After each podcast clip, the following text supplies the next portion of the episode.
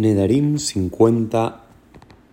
Hola a todos, bienvenidos a un nuevo Daf Yomi en el cual hoy encontramos un Daf, una de esas páginas del Talmud en los cuales eh, Shekuló Akata, que todos son relatos, que todos son homilías, eh, que todos son historias maravillosas. Eh, el primero que nos habla, porque lo conecta con algo que veníamos viendo y prendiendo la quemará sobre cómo algunos rabinos que nacen en la pobreza terminan haciéndose ricos.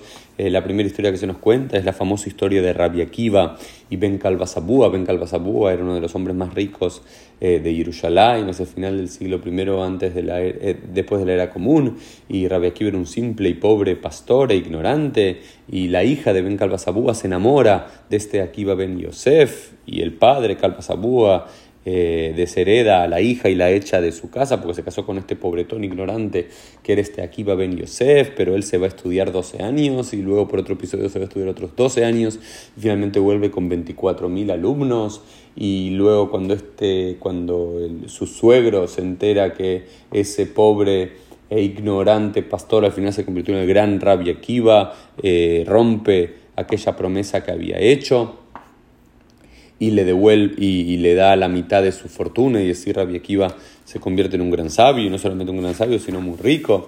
Luego la quemará nos cuenta que Rabbi Akiva no solamente se hizo rico por Ben Calva sino por otras cinco cuestiones más, en total hubo seis cuestiones que casi de forma azarosa eh, Rabbi Akiva por diferentes encuentros o cosas que fue haciendo, personas que fue conociendo, terminó haciéndose rico. Por ejemplo, en una ocasión se nos dice que una vez le dio cuatro, cuatro dinares a unos marineros para que vayan y le traigan algo de valor, ¿no? O vayan, compren algo para que yo lo pueda revender acá. Y solamente le trajeron un pedazo de, de, madera, ¿no? Eh, ahuecado y él pensó que eso no tenía valor, pero en un momento descubrió que estaba lleno de monedas de oro, al parecer había un naufragio y pusieron todas las monedas, y ahí también otra razón para convertirse en millonario. Entonces hubo seis razones en las cuales se convirtió rico eh, Rabbi Akiva y la Gemara aquí nos cuenta. Y luego salta la Gemara a otras historias de otros eh, rabinos y, nos habla también de Rabbi Yoshua ben Hanania.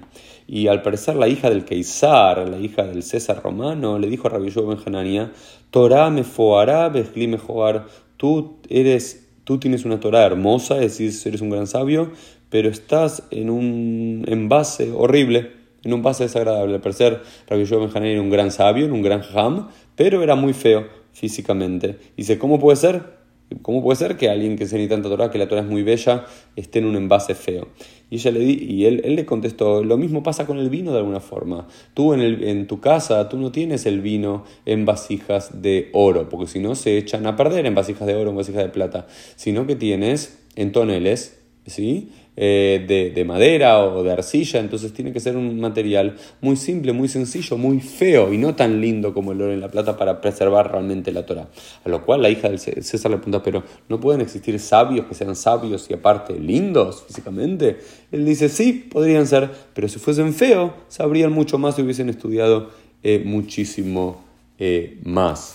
Entonces también acá bastante interesante cómo plantea la quemará también la cuestión física, ¿no? ya el, juzgar por la cuestión física y luego aparece otra historia también en relación a una mujer y Shmuel que a Rabieuda, que era uno de los alumnos de, de, Shmuel, eh, cierta, una, mujer cierta vez va a recibir un juicio, un dictamen judicial de Rabieuda y luego le pregunta, pero Shmuel, ¿tu maestro hubiese juzgado de la misma forma? Y Rabiuda le pregunta, ¿pero acaso conociste? ¿Conociste a Shmuel?